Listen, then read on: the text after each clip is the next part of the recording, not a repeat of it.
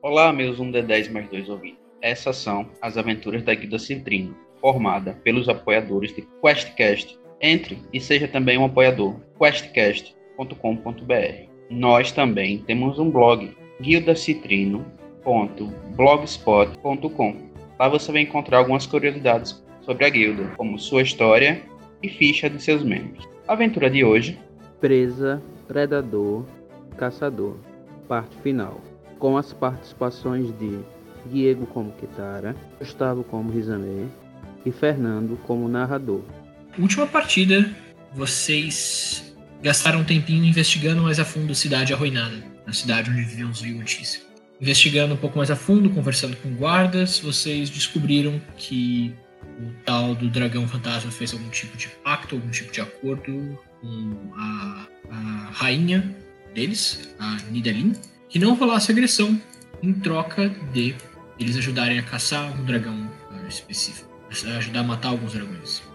Com isso, vocês decidiram dar uma exploradinha extra no subterrâneo, voltaram pro, pro pilar elemental lá no pântano redemoníaco, conseguiram fazer algum progresso, entendendo mais ou menos como é que ele funciona, vocês tinham que nomear as funções dos quatro elementos e vocês conseguiram de três, mas vocês travaram no último elemento, ar.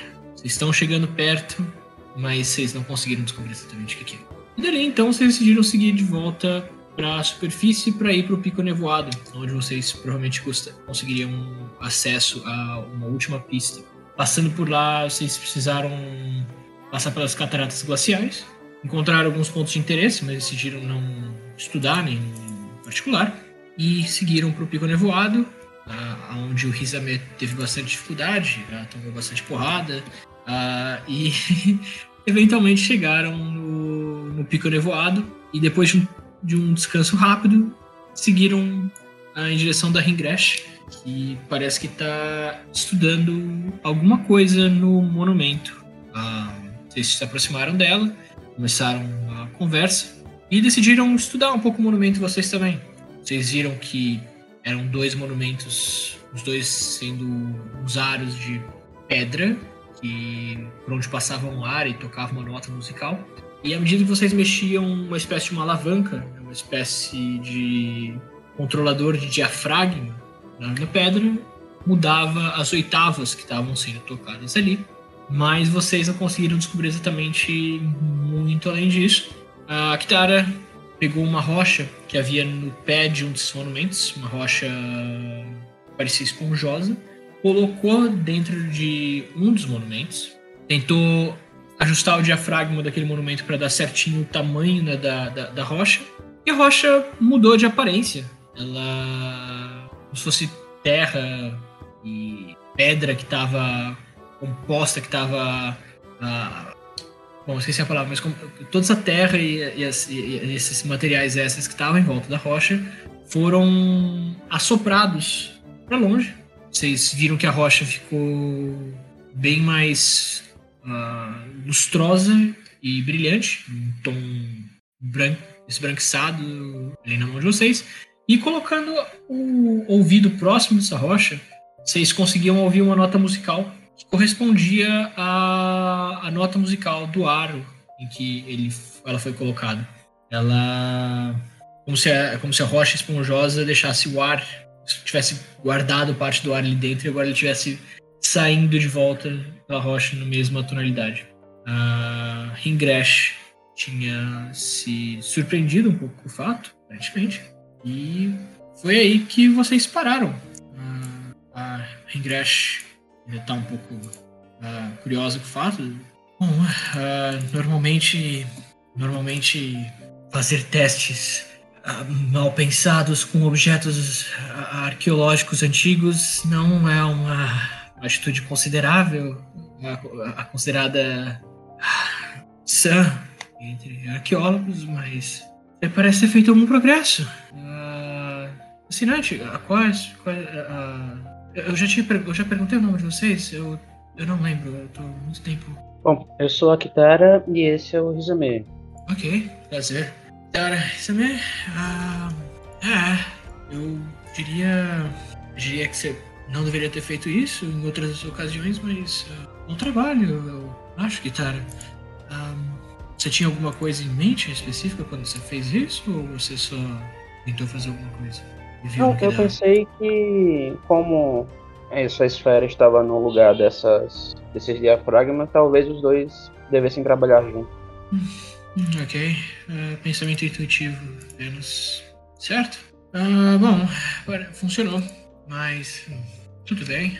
Uh, eu. Essa rocha não é. Eu, eu, acho que essa rocha talvez seja o que eu tô procurando, mas. E o que você está procurando certeza. exatamente?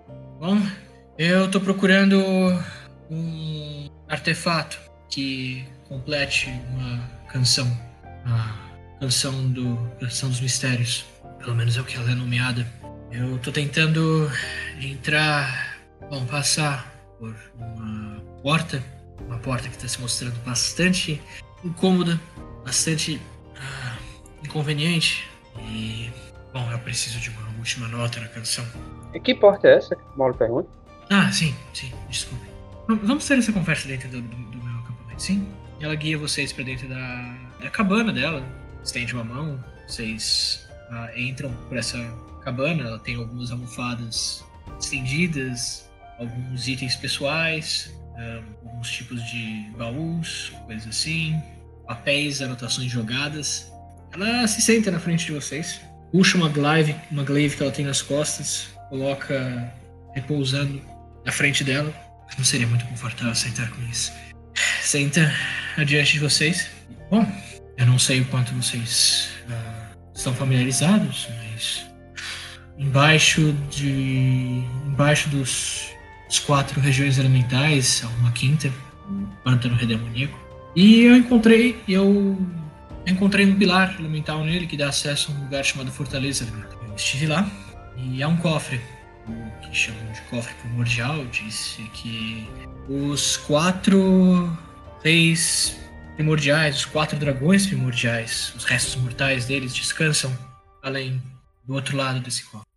Mas para acessar ele você tem que conhecer uma canção específica, canção dos mistérios. Eu já busquei bastante por minha conta e eu encontrei a maioria das notas que eram necessárias para canção dos mistérios. Veja, cada, cada nota é parecida com uma dessas rochas que vocês têm na mão de vocês. A rocha que tem na mão de vocês aí. Já havia uma colocada no cofre. Suponho que o par esta. E bom, as outras estavam espalhadas. Alguns monumentos tinham dicas de aonde estavam essas notas, outros não. Eu passei bastante tempo recolhendo elas. Mas essa última eu não estava tendo muito sucesso em entender, decifrar. E, é, preciso dessa, dessa nota que vocês têm em mãos para acessar o cofre. Com sorte. É, bom, eu não sei se você. Você sabe porque a gente deixou uma carta para você. E Sim? só esclarecendo aqui algumas coisas. Então, nós somos uhum. contratados para resolver esse problema desse dragão que está assolando a região de Escama. Ah, é, isso, correto?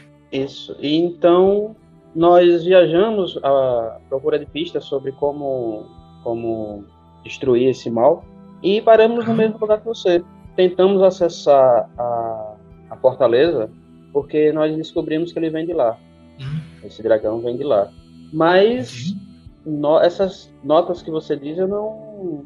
Pelo menos eu não percebi nada sobre isso. O que nós vimos foram uma espécie de enigma. É isso que eu gostaria de perguntar para você, arqueólogo. Você conseguiu passar do enigma dos elementos? Você entrou no, naquele pilar central? Ah, sim, sim. Uh, não, não foi muito difícil, não. Uh, cada. Basta dizer qual que é o, o elemento, a utilidade de cada elemento, né? E, bom, é, não foi muito difícil, não. Eu. a, não. A, o enigma existe menos com uma medida de proteção, é, creio eu, do, e mais com uma medida de conscientização, eu acredito, tem mais a ver como ser um lembrete para as pessoas do porquê as coisas são da forma como são, por mais caótica que sejam. A, maioria das pessoas de, de escama provavelmente conseguiria responder esse sem muitas dificuldades, mas novamente, dado todo o caos, Uma grande Bom, zona então você- perigosa onde ninguém quer botar pé. Ah, Então você quer dizer que depois de seguir Enigma existe outro que utilizam essas pedras. uhum, correto. E você está me dizendo que você já tem quase todas menos essa. Exato. Bom, então nós temos essa e você sabe a resposta do Enigma. Alguma coisa que lhe impeça de nos acompanhar até lá? Não? Ah, acredito que não. Ahn, Bom, que horas são agora mesmo? Sim. Deixa eu dar uma olhada. Ela abre assim a- a- o lado da cabana, ah, dá uma olhadinha no céu. Tá de tarde, ok. Bom, o caminho mais curto até lá seria passar pelas cataratas ou pelo deserto e depois descer o pântano. Eu não imagino que nós chegaríamos lá antes da. antes do, da madrugada, de qualquer forma. Mesmo que fôssemos muito. tivéssemos muita sorte. Preferem fazer a jornada agora ou querem esperar até um pouco mais cedo? levando em consideração que o dragão levando em consideração que o dragão sai à noite para fazer o que ele tem que fazer, eu prefiro chegar lá quando ele não estiver. Então, eu preferi ir agora. Ok. Eu acho que É, quanto mais sentido. reduzirmos é melhor também. Muito bem. Então, bom, vamos. Ah, Deixe-me só tomar as minhas coisas e iremos a caminho. E aí ela passa uns 30 minutinhos ajeitando as coisas dela, ah, fechando a barraca, guardando, guardando os pertences dela. Ah, ela, ela abre um dos baús que ela tem. Tem vários, mas ela abre um específico. Ela vai colocando coisas lá dentro. E eles vão desaparecendo, desaparecendo e desaparecendo. Ela fecha esse baú, amarra nas costas. Bom, vamos então. Pra onde preferem ir? Por onde viemos mesmo? Pelos, pelas cataratas congeladas. Muito bem, então. Bom, guiem o caminho, então. Eu posso ajudar, se for necessário. Quando a Kitara fala que vamos voltar pelas cataratas, começa a ir mais água do que o normal do Risame. tá suando frio. Vocês vão voltar pelo caminho que vocês foram, né? Vocês não precisam gastar nada menos, vocês vão pro lugar novo. Então, na verdade, vocês só passam o tempo. Ah, vocês saem do- dos picos enevoados à tarde. O sol vai se. ah, vai desaparecendo atrás de vocês.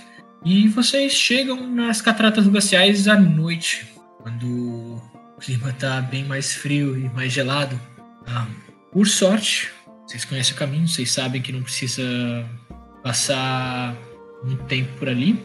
E a Ringresh dá uma certa ajuda. Ela puxa a glaive das costas dela ahm, e faz um corte contra o braço dela. O, o sangue escorre rapidamente, embanha a lâmina dela e do sangue dela surge uma labareda de chamas, como se ela estivesse acendendo uma tocha. E ela vai andando ao lado de vocês com essa tocha acesa, ah, aquecendo o caminho. Não se preocupem com a luz. Contanto que não sejamos. não passemos muito tempo aqui, não, não deve ser um problema. E nos manterá quentes. É mais. mais inteligente do que. ah, mais inteligente do que tentar lidar com o frio aqui sem, sem qualquer tipo de preparação. Ah, e eventualmente vocês chegam nas, na, na, na mandíbula sedenta, pra onde vocês vão descendo. Ela continua com fogo aceso atrás de vocês, iluminando o caminho. E ela vai perguntando pra vocês no caminho. ah, vocês dois pareceram um pouco mais. ah, pareceram um pouco interessados no. no não, não interessados, a palavra certa, mas Parece que vocês dois têm algum tipo de interesse em música, é isso? Sim, ah, apreciamos música. Tocamos até. É um passatempo. Entendi. É, imagino que isso ajuda um pouco. Eu não sou muito versado mesmo. ah, mas eu imagino que esse tipo de coisa tem ajudado vocês a entender um pouco melhor como aquilo funcionava. Tava tentando buscar as respostas mais por âmbito de arqueologia mesmo, minha área de. a minha área de especialização, afinal, né? Mas mais fácil pra mim. Então, É, tente um pouco mas- de arte. Ela desenvolve os sentidos. Uhum. Quem sabe? Talvez dele. E à medida que vocês estão descendo, então, ah, vocês vão chegando no fim da- da- das corredeiras. De novo, como vocês já passaram por aí antes do. do. Qual é a palavra? Vocês já passaram por aí antes do. de um reset, digamos assim, do cenário. Vocês não precisam rodar de novo. Passam com certa tranquilidade. E chegando mais perto do pântano redemoníaco, a Ringresh pega. Quando vocês já descem lá no, Enfim, a Ringresh pega a, a glaive dela e apaga a chama que tem na ponta. Volta ao normal. A, a escuridão volta a tomar um pouco mais de conta do, do espaço onde vocês estão. Aqui a gente não vai precisar tanto. Não faz tanto frio. Vamos, é só continuarmos andando até o pilar elemental ali no centro. Ah, Kitara, no que você no, no que ela apaga a, a tocha, né, a glaive pra chamar menos atenção, você percebe que, à medida que seus olhos se ajustam, tem um leve brilho ah, esverdeado vindo de dentro da, da- do peito dela, assim, sabe? Do tipo, como se fosse. ah, tá passando pela, pela gola. É, vai, vai, tá passando pela gola das roupas dela, assim, um brilho esverdeado vindo do peito. Você vê que tem um leve contorno de uma espécie de um colar. Parece também que ela tá carregando alguma coisa do gênero. E, sabe, você consegue ver os. Como é que é a palavra? As argolinhas né, de, um, colar metálico. E ela vai guiando vocês. Bom, vamos então. Já é madrugada. Vocês querem chegar lá cedo, não? E ela vai tomando o- o- a dianteira. Vocês vão seguindo ela. Eventualmente, de longe, vocês veem o, o dragão surgir do pilar, como na maioria das manhãs, né, das madrugadas. E os soldados saem da cidade de, da, da cidade arruinada e vão em direção ao. Uh, Ringresh olha para vocês. Bom, eu imagino que vocês querem evitar isso. né? Ah, podemos levar um pouco mais de tempo dando a volta ou podemos tentar passar com um pouco mais de cuidado para sermos notados? Tá vindo na nossa direção eles? Não, mas ah, vocês. ah, deixa eu pensar. Pilar tá no centro, vocês estão vindo de um dos cantos, o ninho não tá no centro. Ah, talvez seja. Tipo, a, a questão é tipo. Tá no caminho de vocês. Vocês podem só dar um pouquinho de uma volta, não, não vai gastar tanto tempo assim, mas ah, a ideia é passar um pouco desapercebido assim. Ah, deixa quieto. Vou pular essa aqui também, senão. Bom, vamos só dar a volta. E ela guia vocês ah, para dar uma volta um pouquinho maior por eles. Bom, ah, adiante então. E vocês andam até o pilar elemental. Vocês sobem, normalmente. Passam pelas, pelo, pelo ectoplasma todo que tá ali. E chegam no topo. Bom, ah, eu faço as honras ou vocês? Não, a gente só precisa saber do. do. do vento. A terra, Ok. a água e, o a, e a terra, a água e o fogo nós já nós podemos é, recitar. Muito bem. Então, a Ingrash se, ah, se posiciona na frente do, da, da parte do ar. Ar. Brando ou cortante, o ar é de todos o elemento mais versátil, erguendo a criação acima do chão. É o elemento da aspiração e da inspiração, o elemento que deixa a cabeça nas nuvens. Por ele viajam canções e palavras, libertando as pessoas e suas ideias. É também o elemento da comunicação. E o ar acende. E, amém, bom, por favor. Rapaz, tô até com vergonha agora, tão simples que a gente fez. Mas, a água é a base da vida, dela tudo vem, ela traz a renovação. É, eu não lembro se eu tinha falado mais coisa antes. Ok. Ela. O, a, o ar, a água acende de qualquer forma. Eu também não lembro, eu fui buscar nas minhas anotações, mas eu descobri que eu não escrevi as anotações do, da água, porque vocês acertaram de primeira da última vez. então eu acredito que, que esteja certo. A água acende. A terra é o sustento, tanto da vida como de tudo mais. É nela que tudo se firma, que tudo se forma, e é nela que nós vivemos. Ok, a terra se acende também. Aquele tom la- laranjado. Ah, E a Ringresh se posicionou no, no outro lado, ah, junto com você. Ela, ela olha você, prefere que eu fale ou você vai? Ah, eu vou falar o, o que eu penso, se tiver alguma coisa pra completar, fica à vontade. Tudo bem. Ah, O fogo é o calor e a energia. Ele traz a destruição para que a renovação possa acontecer. Realmente bonito. Destruição para que a renovação possa acontecer. E. Pilar acende. Lado. E aí, justamente vocês já tinham visto, né? Geralmente os pilares acendem de cada lado. Surge uma espécie de um contorno de porta ah, em cada um dos lados na cor correspondente. E uma ponte se estende até o centro cada um desses. De, da, plataforma até esse ponto. Ah, nisso, as, as portas começam a. Um, um rugido, elas tremem, começam a, a se erguer. E com isso vocês veem que É como se as quatro portas levassem para uma espécie de uma plataforma cilíndrica no centro desse pilar, uh, levemente desconectada do centro, e que agora, à medida que, a, que vocês vão seguindo a Ringrash e seguindo adiante até esse elevador no centro, desenha uma espécie de uma vista panorâmica da região em volta de vocês.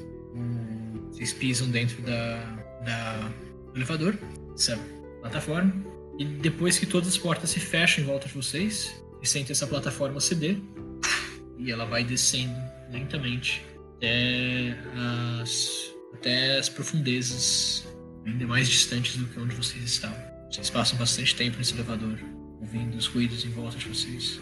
De 5, 10 minutos. Parece que nunca vai acabar.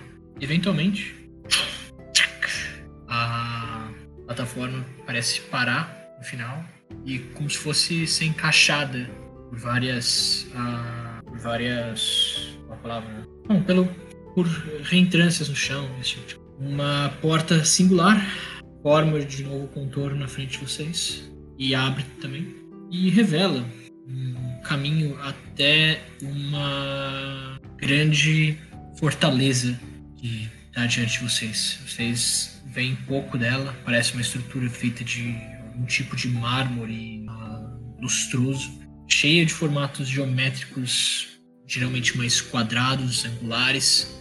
O ar aqui parece espesso, pesado, velho já. E dessa fortaleza escorre na frente uma substância amarelada, como se fosse uma espécie de, de um. Como se fosse uma espécie de um magma viscoso, mas parece ter mais a ver com. Parece ser. Não, não parece ser magma exatamente. Grash vai guiando vocês lentamente pelo caminho. Ah, evitem pisar nisso, não recomendo. Essencialmente, é energia elemental pura em sua essência. Alguma dela acaba vazando lá de cima diretamente para cá.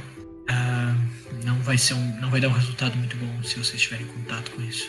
Ela aponta um pouco mais para cima e vocês veem o a terra, sabe, o topo da caverna, como se fosse deformando um, um formato meio de redemoinho e eventualmente cai por esse redemoinho que parece ser um gorila, ou coisa assim.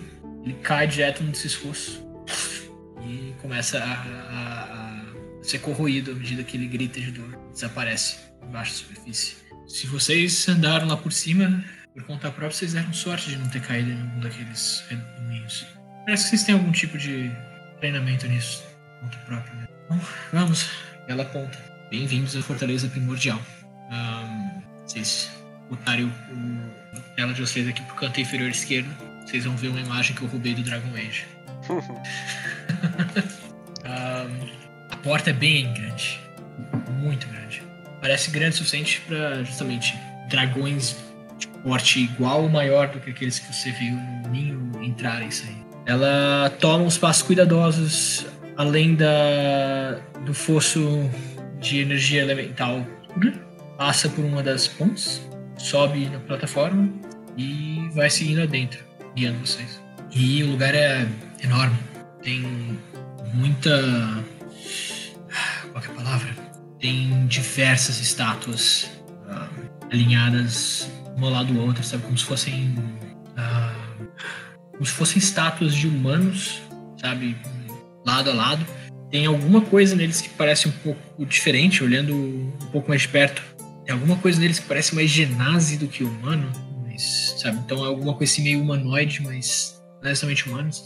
Uh, e a maioria delas não está nas melhores das condições. Tá de alguma forma quebrado, uh, destroçado. Uh, eu vi a pergunta, mas, tipo, sabe? De, a, a maioria dessas estátuas não parecem estar em forma. Uh, cara, você vai. Você vai seguindo a, a Ingress por esse túnel. Quando você faz essa pergunta, você tem alguma teoria de por que esse fantasma apareceu? Eles estão passando por corredores e vários, sabe, tipo, várias portas que dão para outros lados, mas vocês, sabe, vão ignorando no geral. A Ingress vai. E no que você pergunta essa questão, Ingresh diz: Ah, sim, os fantasmas dragões. É, é, eu sei exatamente por que eles surgiram. E à medida que vocês avançam atrás dela, vocês veem na frente de vocês um ser enorme. Primeiro parece algum tipo de estátua antiga colocada lá há muito tempo. Até o olho de, até o olho de vocês se ajustar com a claridade que tá jogando, projetando as sombras dessa coisa em cima de vocês. E aí vocês percebem essa coisa que tá diante de vocês tem a forma de um dragão adulto. Vocês olham com mais atenção e tem a forma de um dragão adulto esquelético. E a Ringresh torna para essa estátua. Maximilian, eu trouxe alguém que talvez possa ajudar. E o dragão responde. Eu já disse para que você me chame de Draco Rex daqui em diante. Tá, tá. Ah. Talvez tenhamos colaboradores novos que possam ser úteis. Sim. A Prakitara que tá perguntando, sim. Maximilian é o cara que morreu. O Draconito que morreu. Draconito, sempre falo errado. E. Bom, esse, essa entidade começa a se aproximar de vocês. A olhar com mais atenção. Em comparação com vocês, a cabeça dele sozinha, o tamanho de mais ou menos dois de vocês, um no topo do outro. O, o Maximilian acho era o, era o cara da casa que pegou fogo, é isso? É o cara da casa que pegou fogo. Ele virou um dragão? Ele era um draconito. Vocês estão vendo agora um dragão do tamanho de um dragão adulto esquelético. Ok. Tá. Hum, Peraí, peraí, peraí, peraí. peraí. Calma lá. tá bom. Eu olho pra cara, eu olho pra cara da mulher. Eu olho pro dragão. Vem cá, Max. Você era o mesmo Maximilian que tinha uma casa lá em Scar? Scar? Esse mesmo. Mas meu nome é. Seu Apesar é da Max. insistência e da insolência dela. Desculpa, Tudo você, bem. você- você- Tudo bem, Max. Prazer em conhecer Kitara Rizame. É... Como é que você se transformou nisso? Podemos conversar mais tarde sobre isso. Mas. Não, não, tudo bem. Vocês querem saber? Ele começa a andar em volta de vocês. Ele acaba sentando atrás de vocês como se fosse o caminho de pra onde vocês vieram, sabe? Como se fosse. Posição de cachorro sentado, o gato sentado, sabe? Senta no meio do corredor entre vocês e saída. Bom, eu. Veja bem, eu precisei de hospedeiros novos. Haviam dragões que não estavam fazendo bem bom proveito de seu corpo. A Ingresh me ajudou com isso. Volta pra ela. Vocês vão ficar falando aí o dia inteiro ou a gente vai tentar fazer alguma coisa a respeito do cofre? Ah, não, é que é- foi só muita informação pra, pra processar ao mesmo tempo. Não, não, não, não. Peraí, calma. Eu olho pros dois e calma. Não é assim não, calma. Primeiro vamos esclarecer as coisas. Tem um dragão fantasma matando praticamente todo o mundo. Vocês dois têm alguma Ah, coisa a ver sim. com isso? Como eu não consigo manter essa forma sem algum tipo de sustento? então sim, sim, tem sido bem conveniente. Os corpos descartados se tornam meus e as almas delas, bom, fazem serviços pra mim. Tá, hein? Cara, ah, ele é você? Acho que tá falando do dragão fantasma. Não exatamente eu, mas. Bom, essas almas eram desprovidas de qualquer tipo de intelecto antes. Eu tomo elas e uso como uma extensão do meu corpo. Uma conveniência. Tá, mas os dragões não são necessários para que os, os ambientes continuem vivos?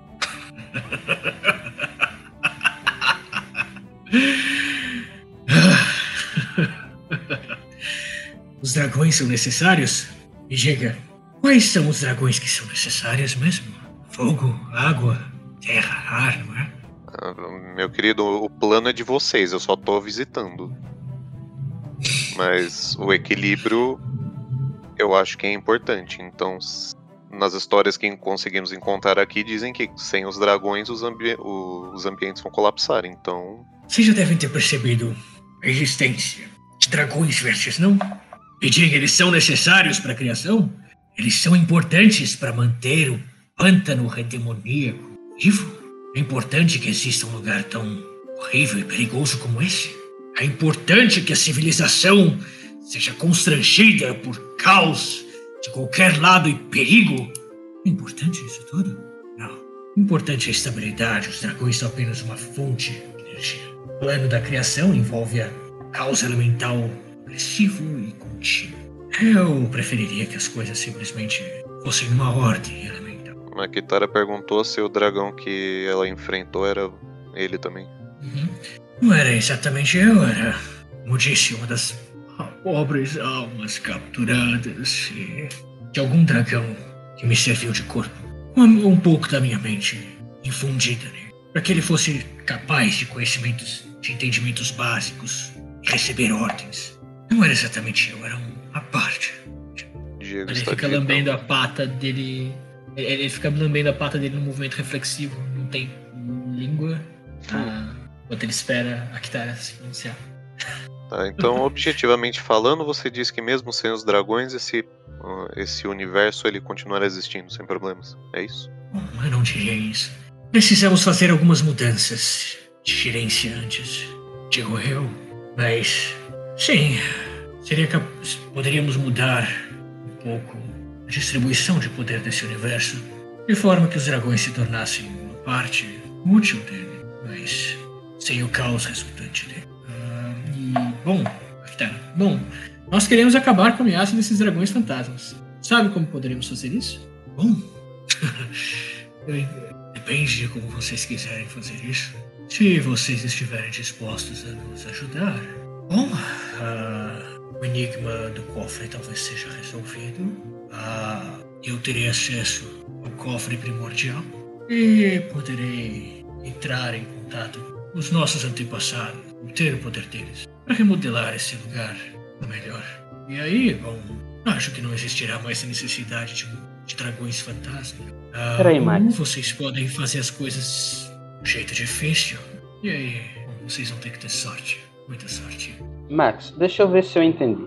Você quer se transformar num deus dragão, ou seja lá do que for, e para isso você quer acessar o cofre. Mas você acumula poder controlando os dragões fantasmas. É isso? Sim. Então Preciso quem causou os dragões fantasmas foi você junto com ela. Vocês são um pouco devagares. Eu- Só, só- repete a pergunta pra garantir que eu entendi. Tá. Não, eu Acho estou tentando cortou entender. um pouco. Não, cortou um Quem pouco. tá eu, tentando eu não sei se eu. Entender aqui. Isso Eu sei, eu sei. Eu estou Ah. fazendo as minhas perguntas no- na voz da Kitara. Sim. A Kitara perguntou se foi ele que chamou os dragões fantasmas para concretizar o plano de abrir o cofre. Foi isso? Ele bota o- as patas dele contra os- os- o, o templo dele, né? Que não existe mais, sabe? Os ossinhos, ele fica mexendo os ossinhos contra os ossinhos e faz esse rangido. Horrível de ouvir. Eu vou tentar simplificar um pouco a informação para vocês de uma forma que fique mais entendível. Eu troquei de corpo com alguns desses dragões. Mas eu não posso coexistir no corpo de um dragão enquanto sua alma ainda bem. Então, minha amiga Ringras se encarregou de esvaziar seus corpos para que eu pudesse entrar. As almas que saíam dos corpos se tornavam minhas escravas e faziam o que fosse necessário. E entenda você, manter esta forma necrótica exige certos sacrifícios e não meus. Então, esses fantasmas foram de uma utilidade fenomenal em buscar presas, matá-las e trazer suas almas para mim, suas almas e energias para mim, para que eu me mantivesse vivo. E aos poucos fomos expandindo. Eu fui me tornando cada vez mais apto para os dragões em que eu estava. Ringresh foi se tornando mais apto também em suas habilidades de caça. E partimos para dragões cada vez maiores. Dragão bebê, inicialmente. Então um jovem, então um adulto. E primordiais. Eu só preciso passar por aquilo. Então os dragões de fantasmas de que você está falando. Não, eles não vêm de algum lugar. Não é como se eu estivesse invocando eles, o poço dos infernos. São apenas a alma penada do que sobra. Entendi. Eu chego do, eu chego do ladinho da Kitara, falo com ela baixinho, ela ficou. Ah, Kitara, eu acho que esses dois viraram dois megalomaníacos. Eu acho que o objetivo deles no começo era bom, mas acho que eles foram tomados pelo poder. Bom, vocês vão ajudar o, o, Mac, o Max, no caso, acho que vocês estão chamando assim, coloca a cabeça mais perto de vocês, escancara a boca só o suficiente, bom, abre a boca dele o suficiente só para vocês verem o que talvez um dragão esquelético possa e com um sorriso e vê os, os dentes afiados dele próximo. É, eu expressei minha opinião pra Kitara, mas aí a decisão é dela. Ok, Kitara quer ir pro cantinho pra conversar só nós dois. Só um minuto, Max. Tem que conversar com o Isabel um pouco. Me dá licença. Claro, toda. Mas se me dá licença, eu gostaria também de garantir que vocês ficarão em segurança. É uma fortaleza muito grande, afinal de contas, não é? Eu acredito que vocês talvez possam se perder se forem. Então, ele estala os dedos dele o máximo que ele consegue, sendo um dragão de, de osso. Ah, e vocês veem ele brilhar com um pouco de energia. E essa energia é transferida para uma, para duas das estátuas que estão próximas de você. Ah, das estátuas que não parecem estar tão, qual é a palavra, detonadas quanto as outras.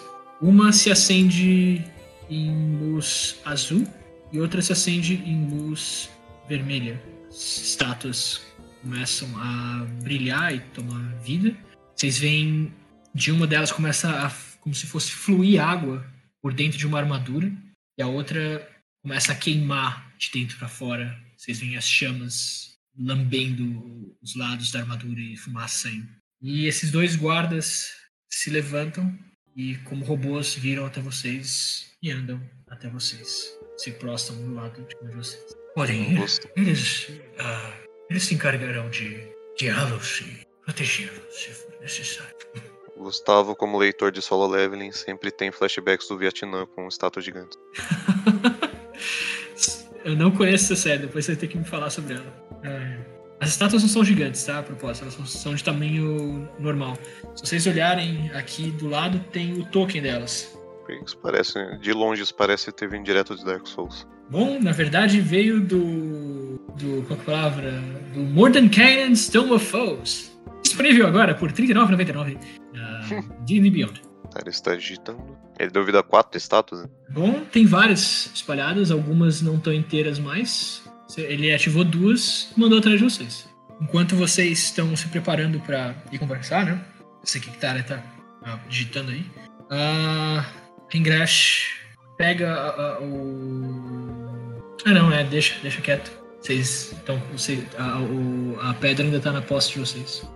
Eu ia fazer ela brincando com o negócio, ainda, ela mesmo pro cofre elemental, mas a pedra tá na posse de vocês. Same essa pilha de ossos controla dragões fantasmas. Um exército de Yuan-Ti e agora golems de pedra com estalar de dedos. Não acho que temos qualquer chance contra ele. Mas não quer dizer que temos que apoiá-lo. É. ah, ah, bom, a gente teve um contrato aqui. Quem, quem foi que contratou a gente? Eu nem lembro isso. O Gristak. Gristak é um dos guardas da cidade. Ele chamou vocês porque eles estavam tendo problemas com ataques do dragão fantasma, atacando ah, animais da, da cidade e ah, sabe do- dos passos e tudo mais, fazendeiros e desaparecendo depois. Eles não estavam conseguindo caçar essa coisa. Vocês foram atrás do primeiro dragão fantasma, mataram ele, ele desapareceu. Eh, e voltou depois. E ninguém sabia exatamente por que, que ele estava voltando depois. E aí ele chamou vocês de volta e, tipo, investiguem, por favor, por que, que ele está voltando depois e resolvam o problema, por favor. Tá. E agora vocês estão aí, ah, sendo guardados com dois go por dois golems mentais e conversando com um, um dragão de ossos gigante. Bom, eu tô, eu tô conversando com a Kitara em élfico, porque eu acho que é a única língua que a gente tem em comum e que a gente reza pra eles não entenderem. Hum, Ah, bom ponto. Ah, Kitara. aqui. Qual agradecemos a oportunidade, declinar do pedido, voltar à escama e avisar a que está acontecendo. Ah, bom, Kitara expressa na minha opinião. A gente foi contratado porque a escama estava sendo atacada pelos dragões fantasmas. Ah, eu não acho que a, a arqueóloga, que eu já esqueci o nome, seja de, a Rigrash seja de interesse dela destruir o plano. Então, acho que se a gente conseguir um- fazer um acordo com eles, deles pararem de atacar a escama, a gente ajuda eles aqui e depois não é mais problema nosso. Se eles pararem de prejudicar a escama, eu acho que tá tudo certo. Enquanto a Kitara tá digitando, parabéns. Ah, vocês encontraram o plot. Sim, eles querem remodelar. O, o dragão quer re- remodelar a realidade pra beneficiar ele, mas. Assim, eu acho que nós dois não temos muito o que fazer contra isso. Esses dois golems aqui atrás parecem já ser muito difíceis de lidar. Ah, Fernando, uma coisa que Que eu não entendi. O, o, pro, pro Max se manter, ele precisa de outros dragões ou qualquer ser vivo consegue manter ele, tipo, se ele for sacrificando? Ah, bom, ele falou que ele tá. ele precisa de, de almas e sustentos, mas ele não foi mais específico do que isso. Se quiser, você pode bater um papo com ele. Ele tá sentadinho. ah, eu, eu- eu vou assumir que, tipo, sei, sei lá, vocês entraram numa. Vocês seguiram pelo corredor, abriram uma portinha, sabe? Ah, fecharam, tinha uns puff meio. ah, meio desmantelado, um, sabe, tipo, umas estantes empoeiradas, umas coisas assim. Os guardas não fecharam a porta atrás de vocês, eles ficaram na frente da porta aberto, guardando o caminho. Vocês imaginam que vocês estão numa espécie de quarto de criados. O dragão e a, o Max e a Ringrash estão do lado de fora esperando. Ah, e você quiser perguntar, você passa pela porta e pergunta. Pelo que eu entendi, justamente o que o cara tá falando, tipo, eles querem remodelar a realidade ao bel prazer deles, nem contra, nem a favor. Tipo, acho que quer dizer. ah, Tanto faz. não sou nem contra nem a favor de, do, do que eles querem fazer, eu acho. Você vai querer ajudar? É, acho que a gente pode só tentar convencer ele a deixar esse cama em paz. A gente ajuda eles, volta pra cidade, avisa os guardas e o nosso trabalho tá feito, né? Não tem muito o que fazer. Se tivéssemos com mais reforços da guilda, talvez a gente pudesse pará-lo, mas não é o caso. Ok. Então vamos. Eu, eu tô pelo menos uns 10 níveis abaixo de poder matar um dragão sozinho. ok. Bom, então vocês saem do quarto. Os golems vão seguindo atrás de vocês. E a Ringrash, aparentemente já perdendo um pouco a paciência, anda os braços. Então, Max, vamos ajudar? Ah, então, a gente pode ajudar vocês sob uma condição. Nós fomos contratados porque os dragões que você tá produzindo, entre aspas, eles estavam causando problemas em escama. E nós fomos contratados por escama porque problemas estavam acontecendo. Então, se você deixar a escama em paz, a gente pode ajudar vocês. O que você acha? Uhum. Eu acho. Ele tá tamborilando, sabe, os, os dedinhos esqueléticos dele contra as, os dedos. Digo, contra as. ah, contra os dentes dele. Eu acho que podemos fazer isso, algo do gênero, não é? Ahm, eu já estou evitando a morte de cidadãos como Xiscama como parte de um acordo. Ele olha para Ingrash, para vocês. Eu acredito que eu poderia deixar a cidade como um todo em paz, se for necessário. É que, vejam bem, é um- uma fonte simples de alimento. Falta outras, mas tudo bem. Podemos fazer um acordo. Então, vão me ajudar com o cofre? Eu ouvi falar que vocês têm uma certa capacidade musical que falta a nós. Ele fica mexendo o dedo dele contra os, os dentes dele, sabe? Como se fosse um, um xilofone, sabe? É, faz falta aqueles contratos. Aqueles contratos mágicos que você fez em uma aventura agora. Não lembro qual foi exatamente. mas Foi em Ravnica. Bem Ravnica, né? Começo de Ravnica. Aham. Ah, já passou, acho que o prazo de validade do contrato.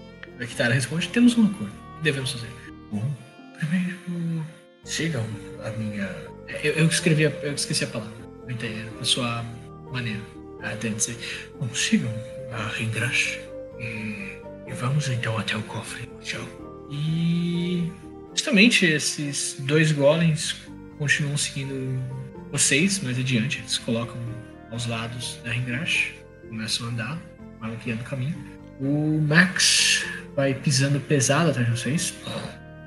Vai seguindo à medida que vocês são guiados por através de corredor escuro, atrás de corredor escuro. E eventualmente vocês param adiante de uma, uma porta. Antes de vocês chegarem lá, então, só, a Kitara aproveita no caminho e pergunta a Ringrash. Ringrash, o que me levou você a ajudar o Max? Bom, é bastante simples, sinceramente. Ser uma arqueóloga, uma historiadora, todo esse caos é bastante difícil. Entende? Não sobra muita coisa para se estudar, não sobra muita coisa para entender. E como é que vamos. Bom, como é que somos capazes. Disse que estuda a história para aprender com os erros do passado, para não repetir-los no futuro, não é mesmo? Bom, se não existem erros catalogados, ficamos presos em repetir os mesmos erros de novo, e de novo, e de novo, e de novo. E a civilização em si se, se torna mais. Qual a palavra? Estagnada. Quase ninguém bota o pé para fora de escama, todos eles têm medo demais. Mesmo assim, outras civilizações fora de escama. Vocês devem ter encontrado algumas delas, talvez, alguns grupos tribais menores, cidades, e praticamente ninguém em escama sabe disso compartilha cultura e história, porque tá todo mundo preocupado demais em simplesmente sobreviver na pequena ilha que eles têm. E bom, eu tô cansada disso. Então, um pouco mais de estabilidade não faria mal ao estudo da história. Talvez até ajudasse um pouco o nosso sistema de governo. Desculpe, estava dizendo? Não, não, estabilidade realmente parece algo bom, mas não sei, esse Max aí, ele parece que o objetivo dele não é mais tão puro assim. Eu torço para que tudo dê certo para vocês aqui. Ela olha de um lado pro outro. Ah, não se preocupe. Eu tenho as minhas formas de controlar o Max, se for necessário. Ele acha que ele que tá no controle, mas tem formas. Tem formas. Ela vai seguindo pro corredor. E, sinceramente, a própria civilização de Escama já é por si só bastante caótica. Há muito tempo eles tentaram um sistema de, de, de, de ter quatro reis, como ah, pelo que eu já estudei, mas golpe atrás de golpe de Estado, cada um tentando se tornar mais forte que o outro. Eles eventualmente tentaram, eventualmente um tentava se tornar mais forte que o outro. Mesmo nessas buscas por poder, eles buscavam uma certa estabilidade. Vida eterna, uma forma de comandar para sempre. Nunca deu muito certo. Ela vai seguindo. Então chega eventualmente na frente do cofre e vocês veem que já tem algumas notas posicionadas na frente desse cofre. Uh, duas delas brilham em vermelho, duas delas brilham verde, duas delas brilham em azul, uma delas brilha em branco. E da esquerda para a direita, prestando bastante atenção, elas fazem sons como. Peraí, não, peraí que eu conferi. Falta do meio. E vocês têm em mãos alguma que faz a, a nota no meio, em uma das oitavas. E ela estende a mão dela para você, as garras ah, estendidas também. Só por descrição, tá? Não tá sendo. Uh, uh, enfim, estende a mão para vocês. Uh, anota o Ivante, por favor, que é a rocha que vocês têm. Só de curiosidade, Fernando, você tá fazendo aquilo com algum instrumento? Ou você só subiu? Eu tô assoviando, porque eu não sei dizer quais são as notas de verdade. Ah, Parabéns. Ok, obrigado. Ela pega, olha, a, a nota. Não dá, não. Esperemos que seja a nota certa, não?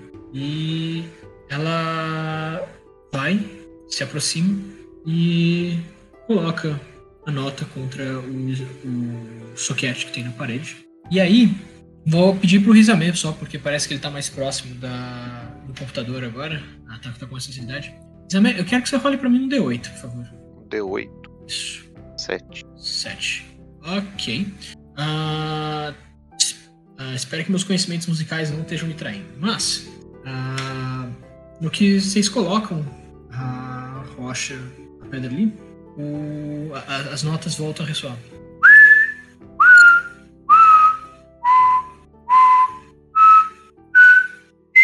Só que esse do meio não parece que tá de acordo com os outros. Isso aqui eu fiz errado, mas parece que tá um pouco alto demais. Fica. Deixa eu tentar de novo, um segundinho.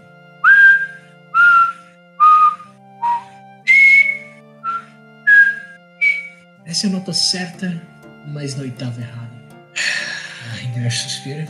Bom, a nota certa é a oitava errada. O... Quando a gente, a gente pegou essa. consertar isso, não?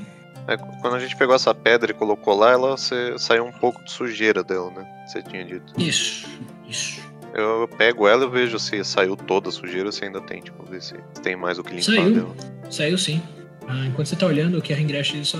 Eu acredito que qualquer que foi o ajuste que vocês fizeram no aro, foi o ajuste correto. Eles escolheram uma oitava baseada em se ela cabia, se, se- o diafragma do, do, do aro se adequava à circunferência da rocha. Mas parece que a intuição de vocês só consegue ir até certa parte. Precisamos saber qual era a oitava, que essa nota precisava ser posta.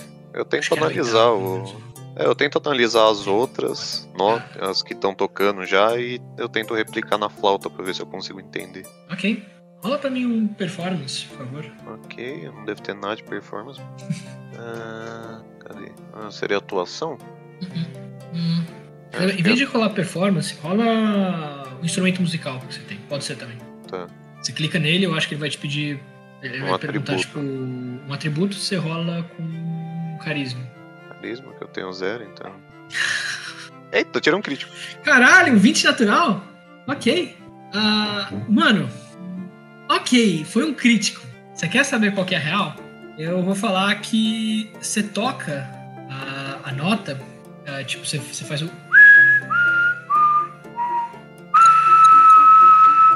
Você faz assim, a, a, a esfera brilha como se ela estivesse ressoando a nota. E ela meio que cai e rola pra fora, sabe? E. Ingresh, olha isso. Tente tocar a nota de novo. Próximo da rocha. Eu me aproximo e, e repito o processo. Ok. Você pega a rocha nas suas mãos, você pega a flauta e vai tocando até chegar na nota que pediram.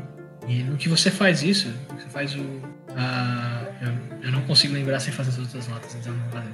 Ah, você chega na nota correta, o sopro de ar que você faz pela sua flauta, como se fosse assopra o ar que tinha dentro dessa rocha para longe e sopro e, e- é como se, se- o, se o som que você estivesse sendo tocado estivesse sendo absorvido pela rocha e no que ela é absorvida a rocha eventualmente começa a brilhar mais forte e agora vocês botando a cabeça o ouvido perto da rocha ela está fazendo exatamente o som bom, que, ela, que, ela, que ela deveria fazer aparentemente Ingrid parece satisfeita com isso ela "Ah, parece que realmente deu resultado trazer vocês aqui.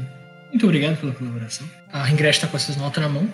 Ah, hum, acho que as coisas vão melhorar daqui em diante. Ela coloca a nota contra o buraco que tem na parede, né, o, o espaço, encaixa. O ar em si começa a se movimentar com mais velocidade. Ela dá uns passos para trás até vocês. Parece que tem que, que o ar agora tá carregando essa energia, essa leveza, essa velocidade. Ela respira fundo. Canção dos segredos. E vocês ouvem, eventualmente, as notas sendo tocadas na velocidade certa. Ah, não! E a porta começa a tremer e ranger, soltar fumaça. Começa a levantar. A parede do cofre balança, solta justamente aquela nuvem de fumaça e começa a se. Além da fumaça, quando a poeira baixa, vocês veem uma sala enorme. Afinal, a porta, as portas nesse lugar também são feitas todas de. quase todas de tamanhos de, de dragões anciões, maiores. E vocês veem uma sala enorme. Tem quatro grandes sarcófagos, como se fossem. Como se a tampa deles fosse feita de vidro.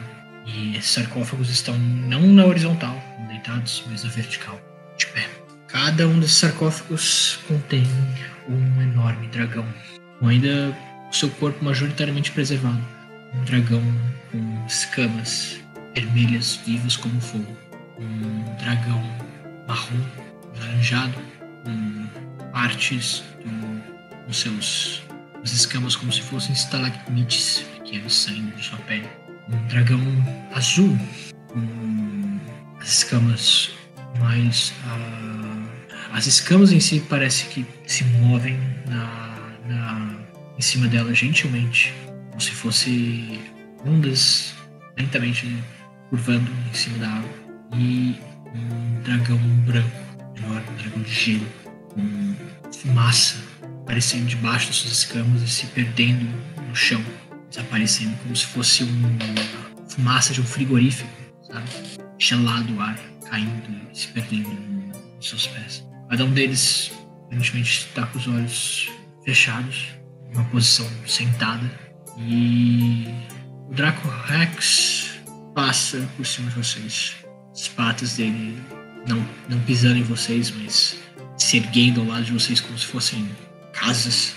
E ele para mais dentro da sala, onde tem uma inscrição que ele lê em voz alta, aparentemente em dracônico.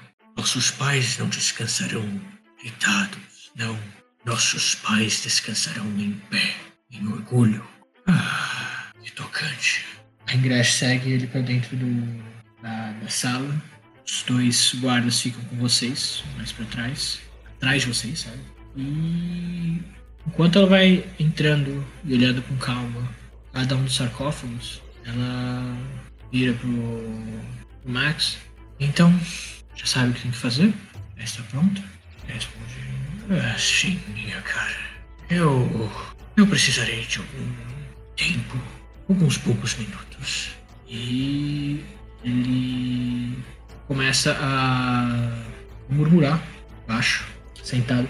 E vocês veem dentro do peito dele quatro esferas coloridas surgirem, cada uma de uma cor de um elemento. E eventualmente elas começam a circundar umas às outras num formato meio esférico, meio. qual a palavra? Hipnótico, girando de um lado para o outro, fluindo de um para o outro, se misturando um pouco. E enquanto isso, a Ingresh fica estudando atentamente o sarcófago. Ela olha para vocês. Vamos, entre. Não, se também entra, ele vai ficar olhando, curioso, ver se alguma coisa chama a atenção dele. Você. Bom, justamente tem os, os quatro dragões maiores, né? Os dragões primordiais. Aparentemente o tempo não, não chegou a, a corroer eles em si. Né? Eles continuam pristinos e conservados, como quando eles estavam vivos. Hum, tem aquela inscrição dracônico, mas é o fundo. E tem inscrições no próprio vidro, entalhadas, dedicada a cada um dos dragões primordiais, aparentemente. Ah, vocês. Ah, não, não lembro, você não lê dracônico, né? Não, dracônico não. Ok. Mas Ah, é você ouve a, a Ringresh ah, resmungando baixinho assim, tipo. Parecem ser só. Não, só não, desculpa. Hum, parecem ser dedicatórias e um pouco da história de vida deles. Eu vou dizer que faz sentido que, especialmente aí, tem elemental também. Então, como se tipo tivesse escrito em, tanto em dracônico quanto em elemental um pouco da história de vida de cada um deles, como eles surgiram, da canção da criação e dos planos que cada um deles tinha. Assim, nada muito incrivelmente diferente do que vocês já leram antes de outros lugares, mas sabe são são como se fossem fazem parte dos ritos, digamos assim, da- dos ritos ali que, que isso, é como se fosse tipo uma, é mais uma escrita cerimonial, assim, sabe, pra honrar mesmo, do que informação muito nova que vocês não tenham visto. Fora isso, sei lá. ah, é, isso faz sentido também. Tem mais estátuas daqueles guardas dentro da sala toda. Ah, vários desses golems perfeitamente. ah, a palavra? Conservados. Exato, intactos, conservados, sabe? Um depois do outro. Tem alguns ali no chão, próximo de vocês, sabe? Nos cantos da sala. Mas à medida que, vocês, que o olho de vocês vai ajustando a luz, vocês veem em volta como se fossem estantes, como se as quatro paredes fossem estantes cheias desses golems. Até perder de vista no alto. Sei quanto deve ter alguma coisa entre uns 50 a 100 desses golems aí dentro, desativados. Esperando receber alguma ordem, uma instrução do que deveriam fazer. Gente, silenciosamente. Algum de vocês quer fazer alguma outra coisa além de dar uma olhada, ver se tem alguma outra coisa na sala? Ou. Ah, como as únicas escritas que tem são, tipo, dedicatórias, então esse também tá perdido, ele tá só Ok. olhando Cara, meio mais alguma coisa? Vou assumir. Eu vou dar um tempinho, mas eu vou assumir que não, porque você não digitou nada, parece. Ok, beleza. Então vocês esperam mais um tempo. E eventualmente a energia para de, de girar no peito dele e se torna uma espécie de um branco. um branco prismático. Como se fosse uma. como se vocês conseguissem ver uma aurora boreal em volta do, do- dessa esfera branca. O Max para, se move até onde a, a Ingrid está. Diz: Pro lado, minha querida. Ela sente, se move, ele respira fundo joga uma baforada daquela energia branca que começa a fluir do meio do peito dele para a garganta e então para a boca, então finalmente para o cuspe de dragão, a furada de dragão. Essa energia branca ele cospe na direção do sarcófago e eventualmente começa se espalhar pela superfície do, do, do vidro e o vidro como se começa a derreter, se você desaparecer, até que a energia atinge o dragão vermelho atrás do vidro. Ele volta, começa a repetir o processo. O dragão da água, do vento e da terra. Eventualmente, com o vidro desses sarcófagos desmontado, desfeito, retido, o que a Ringresh parece não ter apreciado muito, afinal de contas ainda assim era uma peça histórica, os dragões eventualmente acendem seus olhos, eles abrem, acesos naquele tom branco também. E o Max começa a falar com eles. Ora, muito bem-vindos, é bom tê-los vocês de volta no mundo dos vivos. Se puderem, por favor, andarem até ali e se colocarem um no outro, eu gostaria de aproveitar um. E como fantoches, como marionetes, meio sem, sem personalidade própria, eles levantam dos seus sarcófagos e começam a andar até o canto mais longe da sala, onde ele bota o lado. Ele vai olhando isso, observando. Finalmente vocês vão ter alguma utilidade. Em vez de ficarem aqui. Sabe, eu estou decepcionado com vocês. Enfim, isso não vem creio eu. Eu só espero que me perdoem. Ele fala à medida que ele escancara as garras dele. Eu vou precisar retalhar o, o corpo de vocês para montar algo e útil disso. Ele aponta para eles que vocês são. Com licença. Ele ergue as garras dele e enfia, move elas com agressividade na direção do dragão vermelho. E o dragão vermelho, esse dragão de fogo, no que as garras enfiam sobre a superfície da pele dele, ela não sai sangue, sai fogo, e rompe um pouco em fogo.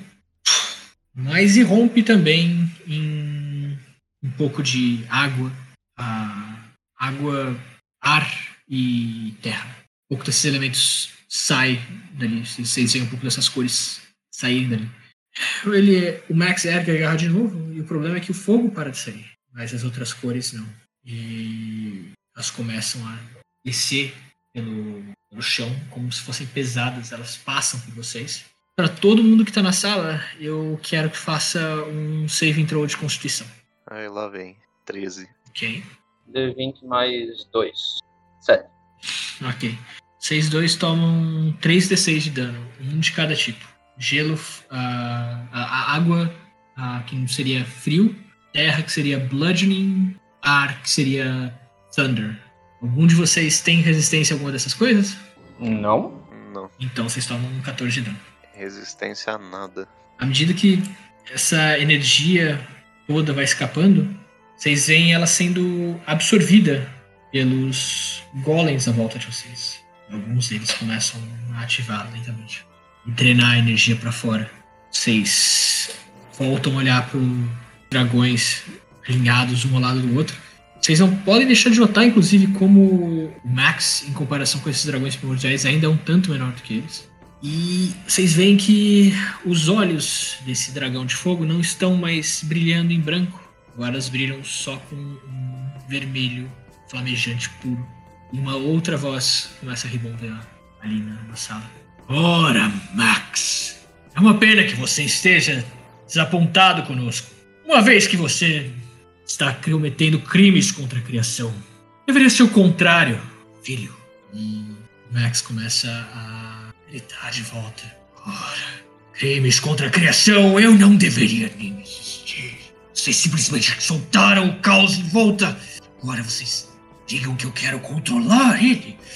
Não, eu vou controlar vocês. E ele de novo tenta bater com a garra no dragão na frente dele. Só que o dragão dessa vez morde o braço dele de volta. E agora os dois estão travados em combate.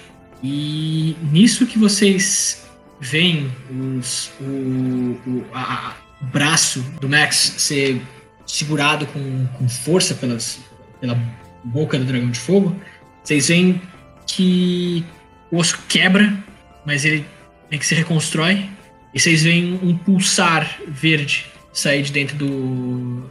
De novo, da, da gola da camiseta da, da, da, da Ingrash. Em que ele se re- recompõe. E o, o Max volta a falar: Felizmente eu tenho a eternidade pra fazer isso contra você.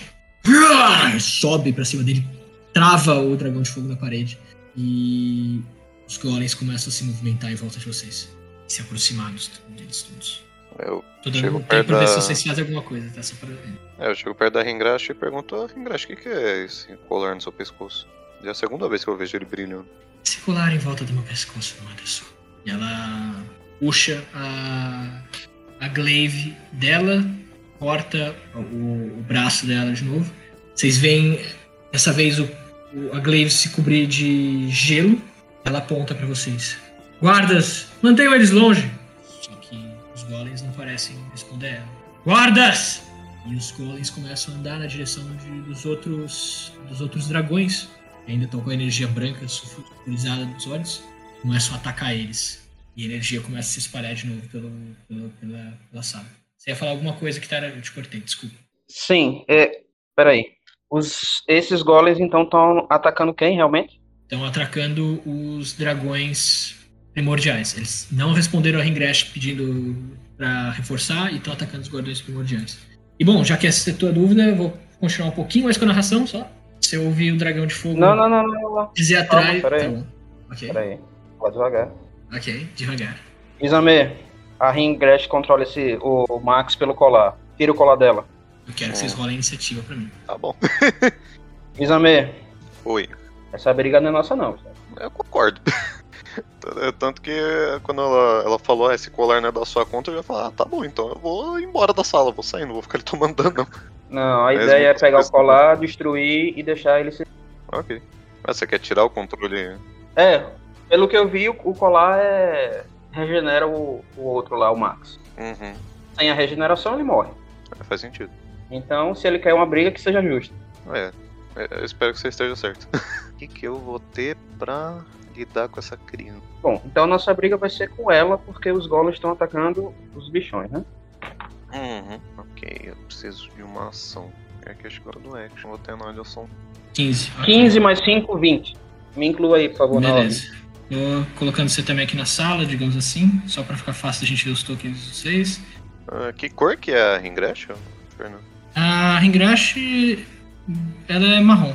Marrom seria bronze? Ah, bom, não tem muito essa coisa de metálicos aqui, mas só as cores mesmo. Você, ela tem uma ascendência mais ligada à terra.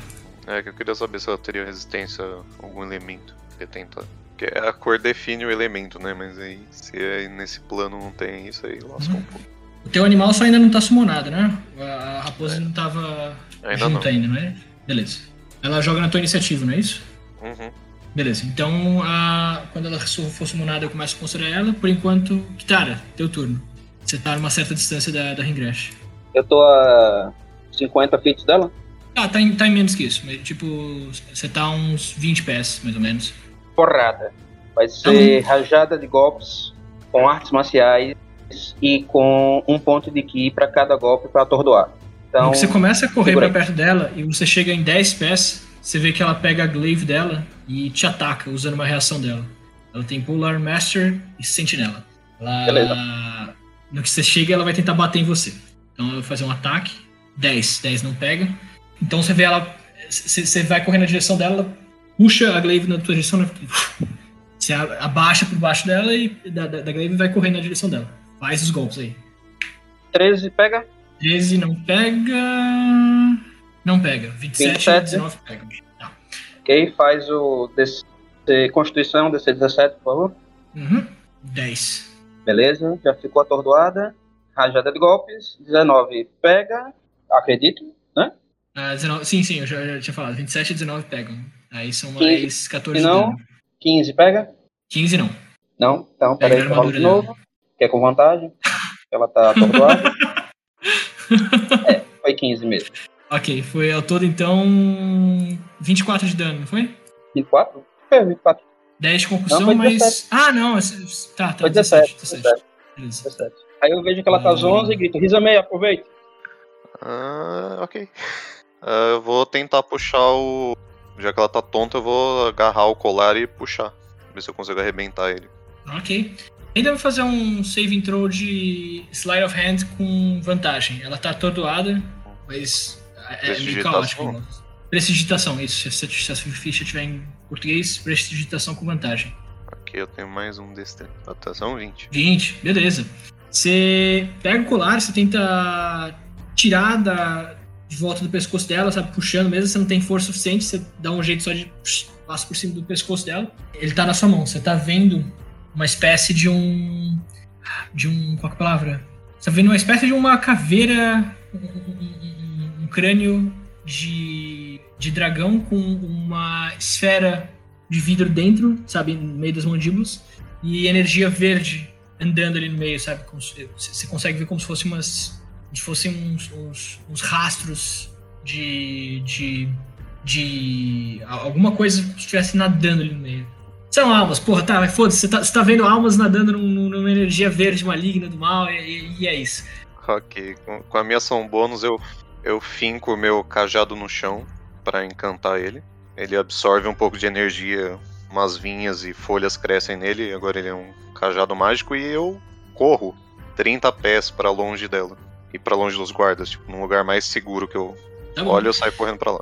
A direção da saída tá, tá mais vazia. Os guardas estão indo na direção mais do fundo da sala, onde os dragões estão brigando no momento. Ah, então você não tem muita dificuldade de chegar mais até a, a ponta da, da, da, da sala. A turno dela, ela vai perder. E beleza, volta pro turno da Kitara. Cara, continua batendo nela. Ah, não. Não, não, não, não. A Kitara. Ah, peraí, ah, desculpa. uma. Desculpa, uma coisa que eu esqueci entre os turnos, porque eu tava descrevendo lá atrás e eu, eu perdi. Ah, os golems estão correndo na direção dos dragões e estão perfurando eles. E essa energia dos dra- outros dragões que ainda estão com a energia, os olhos em, em branco, tá vazando pela sala. Eu quero que vocês, ah, que vocês dois façam um save throw de construção de novo. Vixe, deixa eu passar, senão eu morro. 7. 16, passa, beleza. Ah, 3d6. Ok, Kitara, você toma 7 de dano. Você, Rizame, você toma 14 de dano. À medida eu- que o dragão de fogo atrás de vocês grita. É, Eu vou usar minha reação, vou. Quando esses elementos chegam em mim, eu uso uma magia pra absorver eles. Ah, ok. Você tem resistência a um tipo de dano. São três tipos de dano: fogo. ah, vou, dizer na ordem que é. ah, eita, não! Tem que ser 4 por causa que tá furando todos os dragões. Foi mal, eu não pensei muito no fundo. Eu vou ter que rolar um D6 a mais, galera. Ixi. 4. Ok. Tá. ah, eu vou dizer que você pode pegar esse 6, que foi o pior dano, e você ah, absorve ele. Vou dizer que é fogo. Ok. Deixa eu pegar a calculadora agora. Você tomaria 3, 12, 15 de dano ainda. É, tá bom. Se tivesse tomado mais, eu tinha deitado. Ok. Então você toma 15 de dano e se absorve a, a energia de fogo. A energia de fogo você vê que justamente é que veio mais forte, né? Desse, esses seis aí. Por causa da. do. Parece que, o- que o dragão de fogo se, se enraivece atrás de vocês e, e grita. Até a energia elemental de fogo parece responder a ele. Ele, ele grita.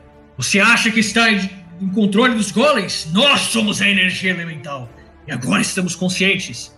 À medida que os olhos dos outros dragões também vão, sabe, esvaziando daquele branco e cada um vai ficando com a cor elemental de acordo consigo mesmo no- no- no- nos olhos. E beleza, agora sim. Cara, desculpa, demorou um pouquinho, mas agora foi. Agora foi. Beleza. Agora foi. A Kitara vai atrás de Rizame, deixa a mulher lá, Uhum. certo? Ela vai Ok. andando mesmo, correndo, na verdade. Rizame, precisa de ajuda? Ah, eu não sei, eu peguei o colar, agora acho que a gente precisa quebrar ele. Me dê aqui. Eu, eu dou o colar pra ela ou, ou jogo no chão, não sei o que, que ela vai fazer. Eu vou bater até ele quebrar. Justo. Então, ah, você faz. Cara, eu, eu- te pediria um ataque, mas não, essa coisa quebra. Ah, no, no que... Descreve como é que você quebra, não é difícil quebrar esse colar. Eu seguro, enrolo a mão e deixo ele na eu fecho o punho como se fosse dar um soco. Eu vou dar um soco, na verdade. Só que eu vou dar um soco no chão com ele na, é, na frente dos dedos, entendeu? Entendi. Entre a- o chão e minha mão tem ele. Sim, sim, eu entendi, entendi. Ah, e aí, no que você espatifa a palma do- da tua mão contra o chão, ah, o colar quebra e você sente essa energia fria ah, começar a, a circular, sair de, em volta de vocês. À medida que milhares de almas estão sendo liberadas ali. O Max grita, não! Mas ele continua de pé, parece. A questão é que os ferimentos dele param de se regenerar ainda tem um pouquinho de, de briga pra rolar aí. Sabe, o- você vê os dragões de fogo apertar de novo a mandíbula dele contra o bracinho esquelético do, do Max e ele racha. de novo. Eu ainda tenho tempo. Eu só. A gente só precisa. Ringrash! Cuide deles! E a Ringrash sai do estupor dela. Ah, não, ainda não, porque ainda tem o turno do Rizamé. Não, ela acabou. É o meu turno, não é o dele não. Quando o meu acaba, ela volta. Ah, sim, beleza. Então ela sai do estupor dela, balança a cabeça É, mas eu e tô na frente dela, se hein? prepara. E aí você faz alguma coisa, Rizamé. Sei lá, se ela tivesse uma ação lendária aí que age antes da gente, talvez ela pudesse fazer. É, é, poderia ter, mas nesse caso não. Se eu tivesse uma ação lendária aqui, ia ser bem triste. Mas enfim, eu bato meu cajado no chão, me concentro. Natureza, eu preci- é, espírito da natureza, eu preciso de sua ajuda nessa batalha. E aparece tipo um falcãozinho espiritual em cima de mim. Ele pousa no meu ombro. Era pra ter dado a descrição, mas não foi. Enfim, aparece um espírito que ele cura. Ele me curou Um 4 pouco de da vida. vida, né? É. Ok. Recupero Ok. 4. Pera aí. Isso foi ação bônus. E eu vejo a. A gente consegue ver de boa a Ringrash, né? Consegue, ela não tá obscurecida, não. Eu vou usar um raio de fogo nela. Ok, é, save entrou ou você joga? Não é ataque. Ok. Ah, eu continuo me concentrando, três bolas de fogo aparecem em cima do Hisame. E eles saem voando na direção dela. 9 de dano. Nossa, um crítico. Ah, tá, não, pra acertar, ok. ah, 27 17 e o acerta. 17 pegam. Ah, então, 15 mais 8, matemática. 15 mais 8. 23. Ok, obrigado. Ela parece que toma o dano inteiro. E no. ah, vocês veem ela pegar o, uma pedra do bolso. A pedra tá brilhando com, com energia laranja. E ela lança essa pedra atrás de vocês. Essa pedra espatifa. E vocês veem surgir atrás de vocês o- os estalos, uh, os, os restos dessa rocha começam a se desmontar aos poucos e vão se moldando, moldando, moldando. A terra embaixo começa a se juntar a, a essa criatura. Partes da parede começam a, a- a ser arrancadas e, e- ajudar a compor essa criatura. E vocês veem surgir atrás de vocês um elemental da terra. E vai rolar a iniciativa dele. Ele aparece atrás da gente. Atrás de vocês. O alcance de conjurar elemental é 30 pés. Você correu até a porta, o máximo que deu quando você tomou aquele golpe, que no máximo é 60 pés. E a Kitara correu até você e usou a ação dela. Então ela não tem como ter corrido. Vocês não tem como ter corrido mais que 60 pés. Então ela ainda tem alcance pra fazer isso. É assim, eu corri 30 pés aquela hora, no caso. É, então vocês estão a 30 pés dela, ela tem, ela tem 90, ela conjurou mais ou menos ah, 80. Não, 80 não, ah, mas ah, atrás de vocês, mais ou menos. Vamos rolar aqui. Ele rolou um zero? Ele rolou um zero de iniciativa. Muito bom. É, é Bom, 300, mais ou menos, é pra negativo, vocês né? isso é ruim. Mas é só, é só Tirou o um zero de um, iniciativa né? é péssimo, mas ao mesmo tempo, ele tirou um natural, ele tem menos um, então. ah, mas ao mesmo tempo, um zero é- significa que ele vai na sequência, na ordem de iniciativa. A Ingress anda até vocês o que ela, o que ela pode, mais ou menos, ela para a, a uns 15 pés de vocês, mais ou menos, lança estendida, o gelo na ponta, e o elemental de terra para atrás de vocês. Bom, se os golems elementais não estão mais funcionando, então um elemental puro vai ter que servir. É, Ah, que tal, eu tô bem mal, viu? não sei se eu vou aguentar, não. o elemental entra dentro da terra e vai andando pela terra até vocês, se movendo como se fosse parte assim do, do, do chão. Ele sai do outro lado e ele primeiro para no, no batente da porta, ali onde vocês estão. Ele olha para os dois lados, tem umas espécies de umas, uns pilares sustentando a coisa toda. E ele vai bater em cada um desses pilares. 15 pra acertar. Deixa eu mudar pra público. 15 pra acertar com 9 de dano. E 13 pra acertar com 17 de dano. Ah, ele tá atacando estruturas, então ele dá dobro de dano nisso. E ele deu um total então de 18 de dano num dos lados e 34 de dano no outro. Vocês veem a, a porta atrás de vocês começar a ceder. As rochas caem atrás de vocês e agora vocês não têm mais uma saída clara na sala. O único lugar que a gente tem pra correr agora seria onde tá os dragões lutando, é isso? Pra dentro dos dragões meio dos golems ou, ou, ou, tipo, vocês podem tentar escapar, sabe? Passar pelo, pelo- pela, pela terra toda que cai atrás de vocês. Só que isso não vai ser uma tarefa fácil, sabe? Tipo, vocês ainda veem que. Tipo, não é que ele demoliu a estrutura inteira, porque ele não tem poder de fazer isso com Fortaleza, mas agora tem um- uma porralhada de. uma, uma, uma cacetada de, de, de escombros atrás de vocês. Vocês vão precisar escalar essa parada e vai precisar de uns testes, se vocês quiserem sair daí. Ah, fora isso, vocês podem continuar lutando onde vocês estão. Então, tem perto dos dragões, lutar onde vocês estão, tentar escalar os testes, que vai ser um pouquinho mais difícil. Kitara, seu turno. Eu olho pro Rizame, vejo o elemental de terra, vejo a moça, vejo a condição do Rizame, digo, lutar não é uma opção. É, só, só espera um pouquinho. A gente, ó. É, eu digo, tome isso, Rizame. Eu dou. Eu. Quer dizer, tome isso não. Abre a boca. Vamos cortar aqui as ações. Abre a boca. Economia de ação, galera. Economia de ação. Você tá bem mal, né, Rizame? Bem mal mesmo, né? Bem, mano. Então vai ser 4D4 mais 2. Mais 4. Rola aí, pode rolar. Uma, Ok. uma grande. R4, D4 mais 4. 13. Não foi a melhor rolagem, mas tá bom. 9 mais 13, 22. Essa foi a minha ação. Eu aponto pro pra passagem que tá semi-destruída, não é isso? Isso. E digo, corra.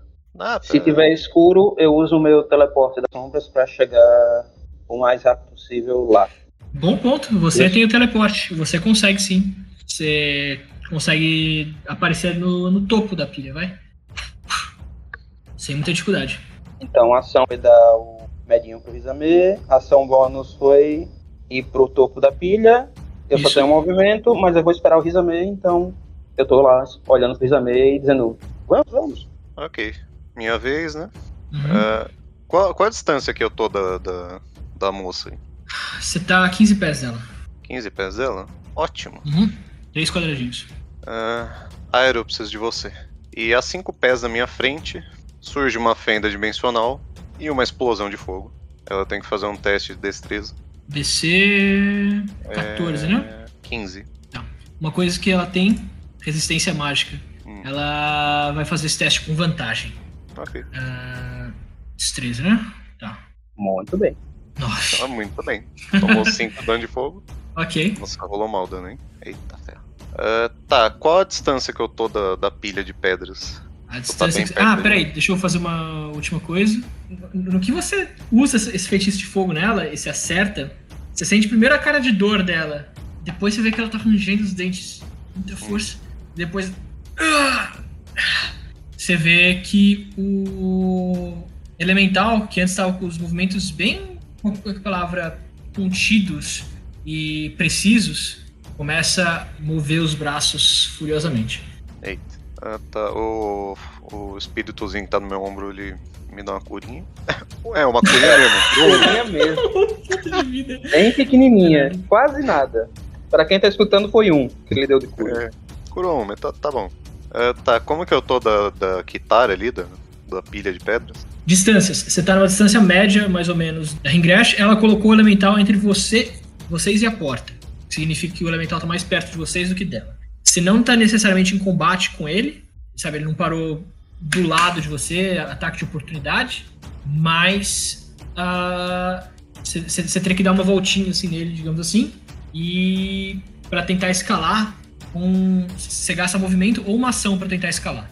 Você vai precisar fazer um teste de, Tá, de é que- É que, eu, é que assim, o Aero ele tem teleporte de 15 pés. Ah, entendi. Cara, Então- no topo você consegue se, se- se- ficar tranquilo, parado. Só que o topo tá mais ou menos uns- um, movimento inteiro de distância. Ah, você não tem distância ainda. Você teria que chegar perto e tentar fa- fazer o teleporte depois. Se eu me lembro bem, o teleporte da Kitara é de 60 pés, não é isso? Isso. É, o seu é um pouquinho mais curto, você vai ter que chegar perto. E Tá, você não vai ter ah. movimento suficiente nesse turno, eu acho. Ou Tá, não, peraí, porque- o teleporte é o quê? O teleporte é ação bônus, é É de ação graça, bônus. ação É bônus? ação do, do Iron. Você já usou teu, a tua ação bônus esse turno? Não, né? Não.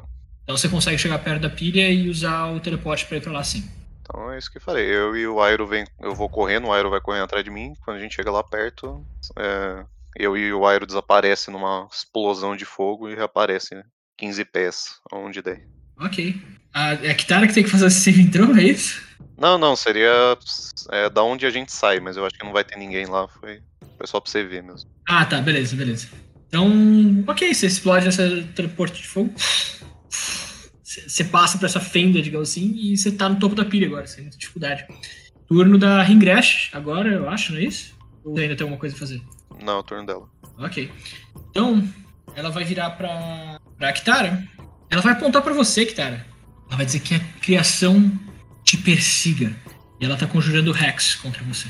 Ela vai pedir pra você ter desvantagem em todo tipo de teste de força. Então você vai fazer todos os seus saving throws, digo, ability checks de força com desvantagem. Ela vai simplesmente dar um passo pra trás. 20 pés. E agora vocês são a coisa mais próxima do elemental da Terra.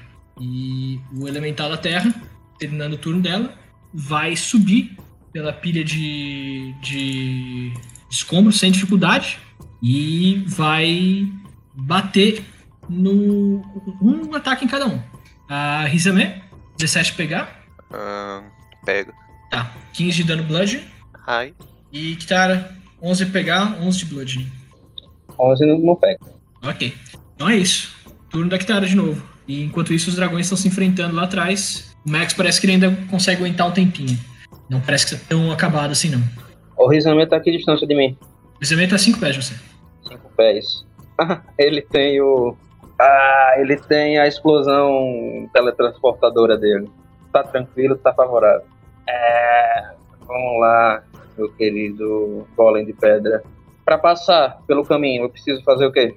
Descer do outro lado. Mas eu já Ah, tô você, tá pra- em, você tá em combate com ele, ele vai poder te dar um ataque de oportunidade. Mas fora isso, você só precisa descer do outro lado. Descer dessa pilha não vai ser difícil. Eu tenho visão pro outro lado. Tranquilo. Tem. Tem.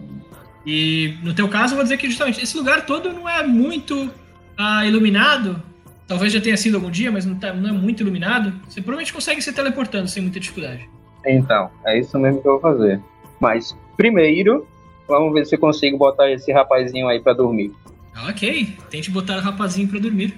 Vai ser ataque normal, ataque extra, ataque normal, tem o extra, e cada um deles vai ser com ponto de ki pra atordoar.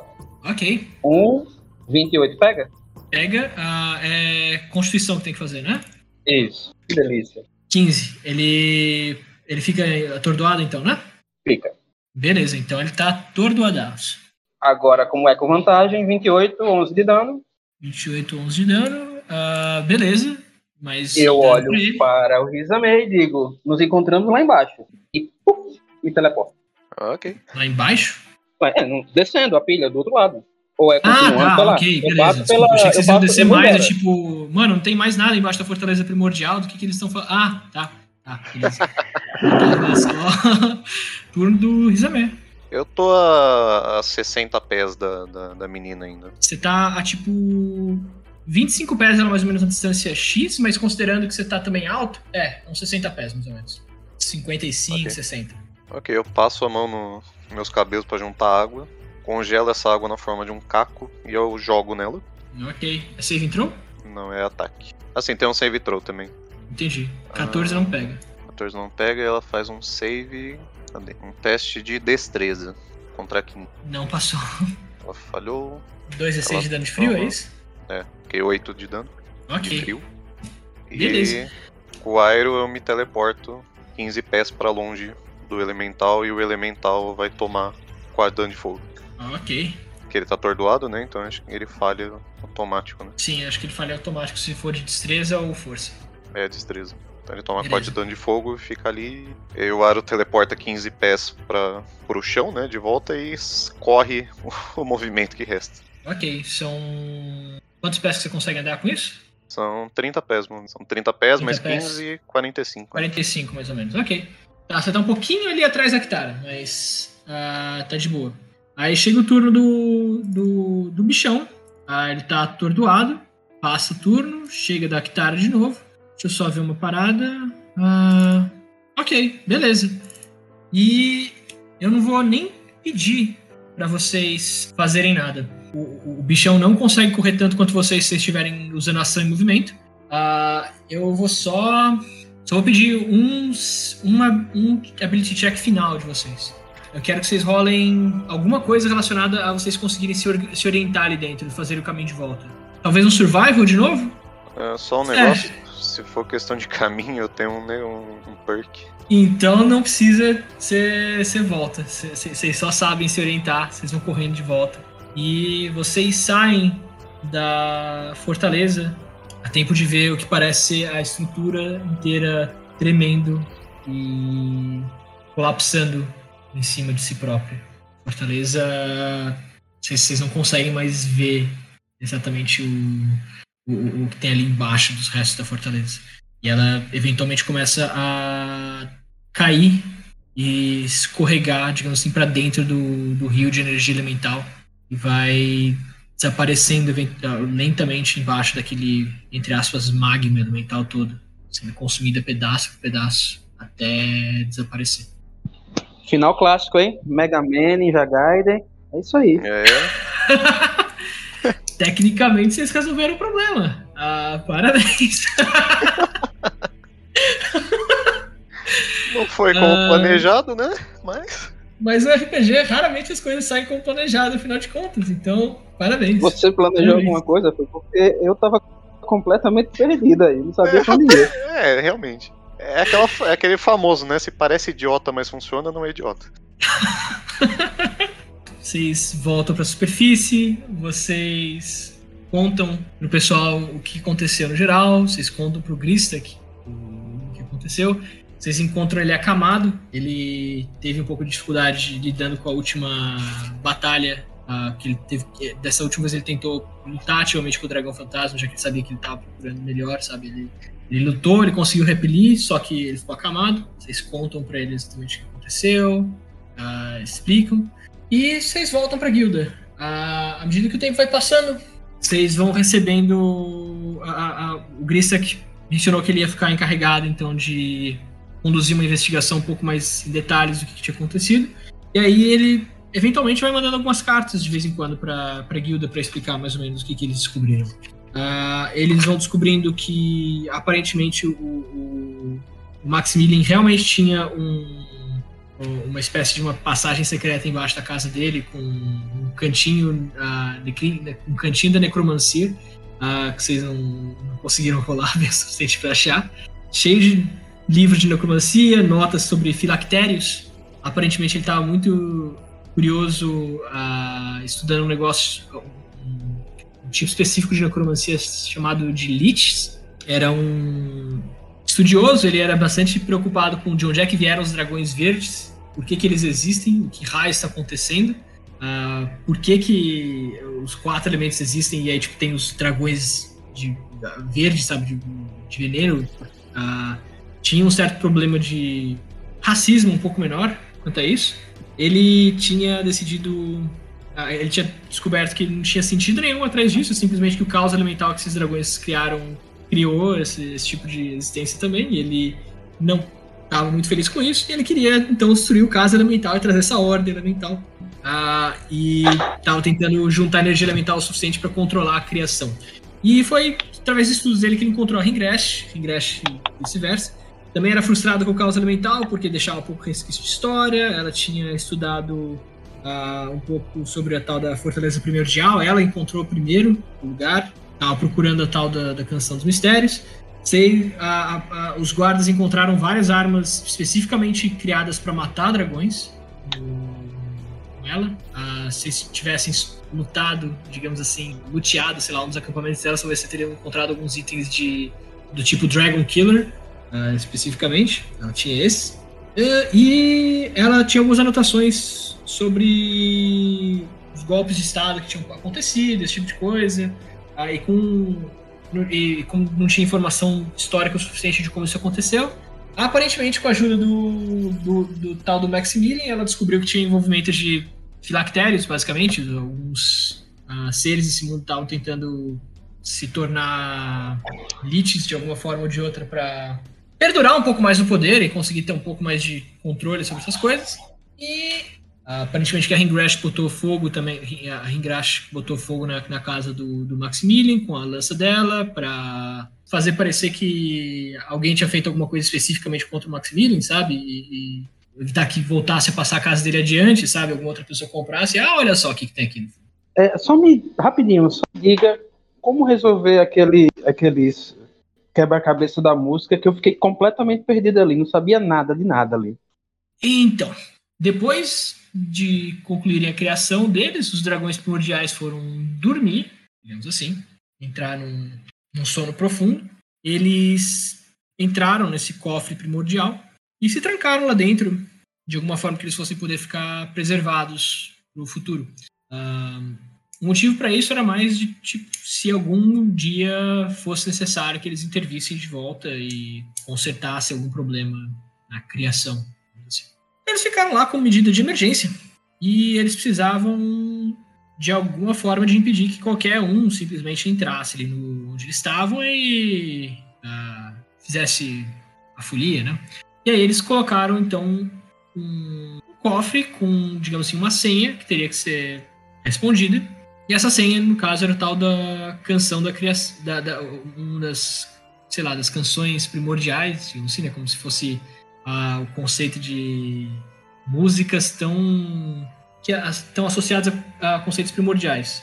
No caso, a, a canção do mistério era como se fosse uma dessas canções primordiais, uma canção que todas as pessoas conhecem e sabem desde, desde o nascimento, que envolve mistério, que envolve segredos. E eles colocaram essa música como sendo a, a, senha para a sala deles, porque tinha a ver também com essa questão de tipo. Bom, ser um segredo, né? A canção em si. E bom, aí eu brinquei de pegar essa. a- a tipo, qual que é a música que eu consigo associar relacionada a segredos e que todo mundo conhece associada a segredos? A musiquinha do Zelda. Quando você encontra alguma coisa secreta no jogo. E aí eu botei cada nota musical como sendo uma parte do quebra-cabeça, como se fosse. E botei no mundo. Botei na porta ali. E eu fiquei dando dica pra galera desde quando eu pude de que ah, existia esse puzzle, que a intenção era eles resolverem, e que, e que eles teriam que organizar as notas pra tocar essa musiquinha. Originalmente a, a parede não ia ter nenhuma das notas, mas à medida que os jogadores foram avançando e não foram chegando na raiz da coisa direto, eu cheguei à conclusão de que faria sentido que a Ringrash estivesse ela mesma buscando e coletando essas notas. Até para acelerar um pouco o ritmo do jogo, não ficar para sempre com eles procurando as notas e não sei o que e tudo mais, sabe? Vamos mais ao, ao ponto, assim, sabe? Originalmente eu tinha pensado para nota que tava faltando, essa nota, essa última nota que eles encontraram, ser uma coisa que o Klaus traria. Essa nota estaria perdida, não existiria mais, não teria mais como acessar o cofre do outro lado. Mas o Klaus, sendo um bardo da criação, consegue criar objetos que têm um leve ressonar. Eles têm um- Só que aí o Klaus não conseguiu continuar aparecendo né, com a frequência que ele estava antes. E eu percebi, putz, eu cometi um erro aqui. Eu desenhei, eu um puzzle que só tem uma resposta e o único que consegue resolver é um personagem de jogadores específico. Eu devia pensar em alguma outra forma deles resolverem também. Eu desenvolvi né, de outras formas ali uma- um resultado de ah, né, uma outra um outro puzzle que os jogadores poderiam responder para criar essa nota que estava faltando. Ah, decidi que de uma forma mais base a Ringresh e o Draco Rex não teriam conhecimentos musicais suficientes para fazer isso por conta própria. E fortuitamente para mim, infelizmente, deu a calhou da Kitara e do Rizame terem um pouquinho de conhecimento musical, então eu consegui ainda trazer um de ah, olha só, faz sentido, eles precisam de vocês, e por isso que não mataram vocês ainda. Ah, e, e aí eles. E bom, aí aquela esfera era basicamente isso, ela absorvia vento, né, absorvia ar, notas específicas. Os jogadores tentaram fazer ela absorver uma nota no monumento, mas com um ponto aleatório do diafragma, sabe? Não era exatamente na tonalidade que eles precisavam que a nota fosse. E aí o que eu fiz, eles rolaram o D8 para ver se eles tinham pego a, a nota correta né, no momento. Como eles pegaram a nota correta, mas na oitava errada, os jogadores iam precisar voltar no monumento originalmente e coletar a nota de novo. Só que aí o Rizame trouxe essa solução, tipo, ah, vou tocar com a minha flauta. Eu pensei, ah, vento, ar ainda funciona. Dá pra fazer isso aqui sim. Se fosse a lira da guitarra, acho que não faria sentido. Mas a flauta do Rizame daria. E aí eu adaptei, fiz uh, essa parte do, do, do, ar ser absorvido pela, pela esfera. E os jogadores poderiam usar ela para concluir o quebra-cabeça. Uh, o quebra-cabeça realmente existia mais como o deterrente, sabe? Em termos de mecânica o quebra-cabeça existia mais como deterrente do porquê raios o, o Draco Rex e a Ringrash só não matam os jogadores que estão entrando no caminho deles. Uh, e era a forma principal dos jogadores ganharem tempo, se eles precisassem fazer o que quisessem.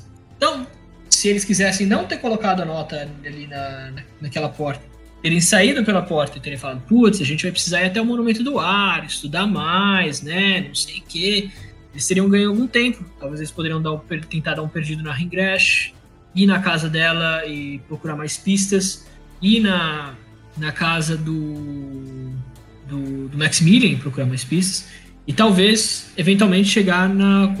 descobrir sobre o filactério.